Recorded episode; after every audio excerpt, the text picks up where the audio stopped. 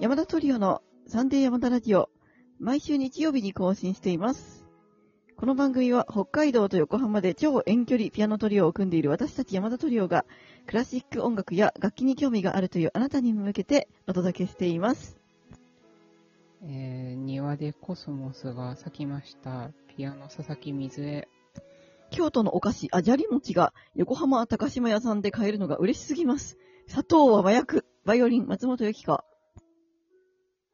先週、チェロ合宿で妹を呼びました。チェロの山田圭一です。はい、私たち山田トリオの3人でお送りします。そう、山田んちはね、兄弟で、ね、音楽家っていうことでね、素晴らしいですけれどもね。いや、音楽家っていうか、まあ、チェロをやってるんですよね。同じく。ね、いいね。そう、まあもう皆さん知ってると、知ってる人も多いと思うんですけど、それでまあ10年ぶりぐらいに合宿に呼んでみまして、うん。で、合宿の当日にですね、なんとこう、え演奏も教会でしまして、仕事で。その後合宿に行ったというとんでもないスケジュールを組みまして、なんせね、あの、北海道暑くてですね、あの、ん。エアコンがない教会の中で、汗だくになりながら1時間も弾きました。うん。そうなんだ。お疲れ様です。いや、こんなに長い、な長い演奏会なかなか久々ですよ。2時間、2時間ね、こう、ひ弾いてるオーケストラのコンサートよりも長く感じました。1時間汗だくに弾いてる方が。大変でしたね。はい。本当に暑いんですよ。ねそうなんだ暑いやーでも横浜も暑いんだけどね、北海道のが涼しいかなってなんかちょっとイメージね、北だから。うんいや、でもね、来てみたらね、エアコンがあの、変わんないですね、多分。そうなんだ。今、今やばい。ああ、まあ猛暑で、ね。で、エアコンついてないのが、ところが、まだあるんですよ。その、昔はエアコンいらなかったから、っていうことで、うんうんあの、昔の建物とかにね、あの、エアコンがついてないんですよ。だよね。高ねそうする、と、そうすると、だからこう、やっぱりこうね、熱中症になってうんっていうニュースも北海道ありましたけどね、あのななんかあの、うんね、あんまり言っていいかわかんないですけど、小学生がねっていうのがあったりしちゃってね、問題になってるわけです。かわいそうにね。ねえ。という感じで、はい。はい。コンシェルジュンチはエアコンはないんだっけ、そう、うちないんだよ。もうつけなきゃダメだよね、暑いですぜいちゃん。もうね、気候が変わっちゃいましたからね。今年ね、なんかいろいろ問題があってう、うちの構造上、いろいろあるんですけど、なんだろう。なんかちょっと普通の家じゃないんですよ、うち。まあちょっとまたこれ長くなるんでまた話します。それトークで一本取りましょう、じゃあ今度。はい。ということでね、じゃあ今日はですけれども、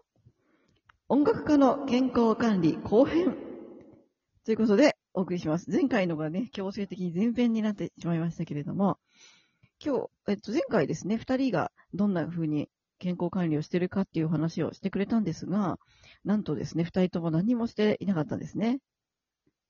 そうね。ということでですね、今日は私がどんな風にしてるかっていう話をしたいと思うんですけれども、まず一つは、あの、メンタルもフィジカルも同じで、私の場合はですね、東洋医学でいうところの未病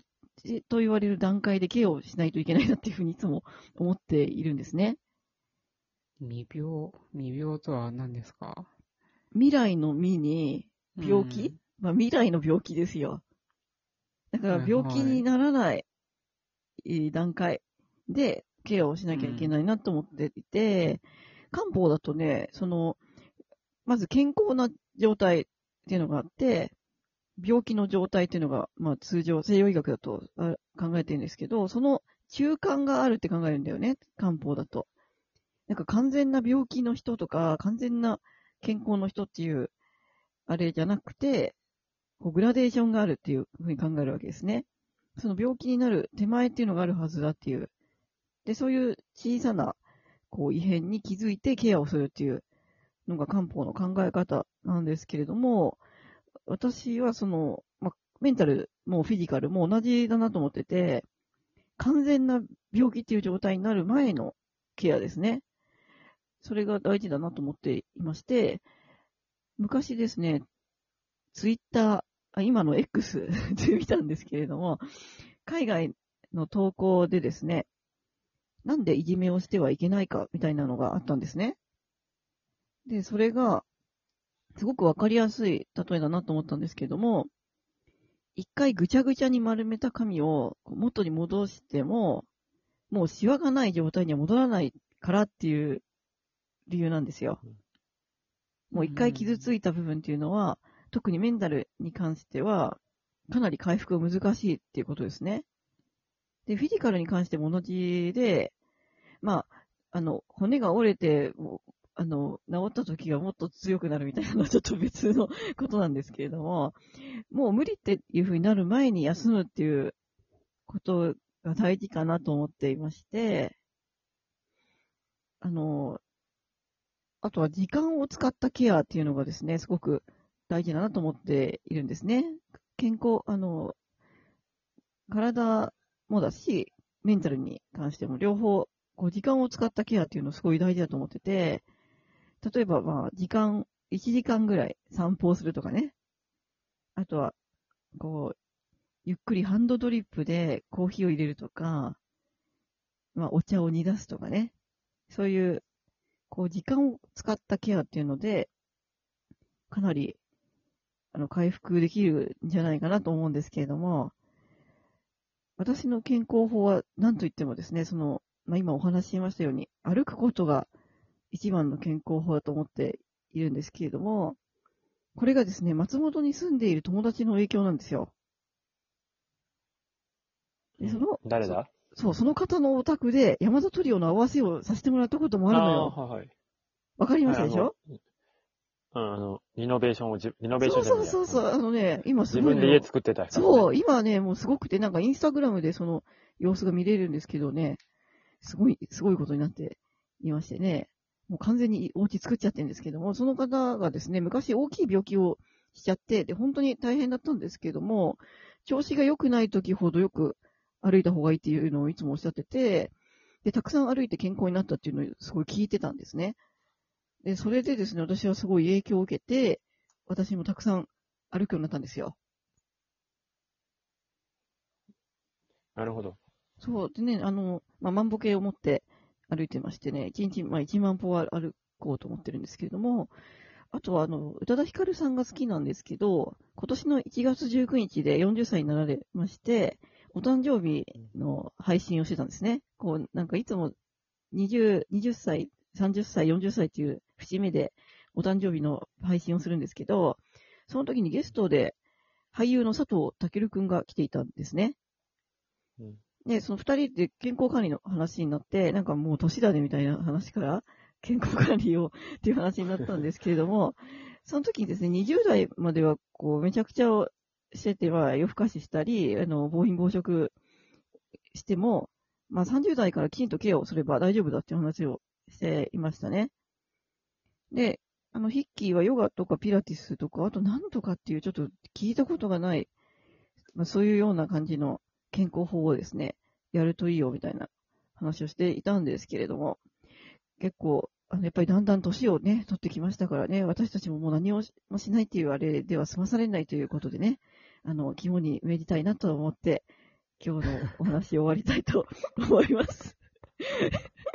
ということでね、えーラジオトーク公式アプリからお聞きくださってギフトをお送りくださったリスナーさんにお礼を申し上げたいと思います。ラジオネーム、直吉五号様、競馬の先生様、MIE 様、もぐちゃろ様、ボステン様、ありがとうございます。ありがとうございます。ありがとうございます。じゃあ、ここでね、お便りをえーご紹介したいと思うんですけれども、えーラジオネーム MIE 様からのお便りです。これ、ななんて言うんだろうね。み、みー様かな？いつも楽しいお話をありがとうございます。今回もたくさん笑わせていただきました。髪も爪もよく伸びる MIE より、あ、そうなんですね。髪も爪もよく伸びるんですね。ありがとうございます。うんどっちも伸びますよ。そうね。うん。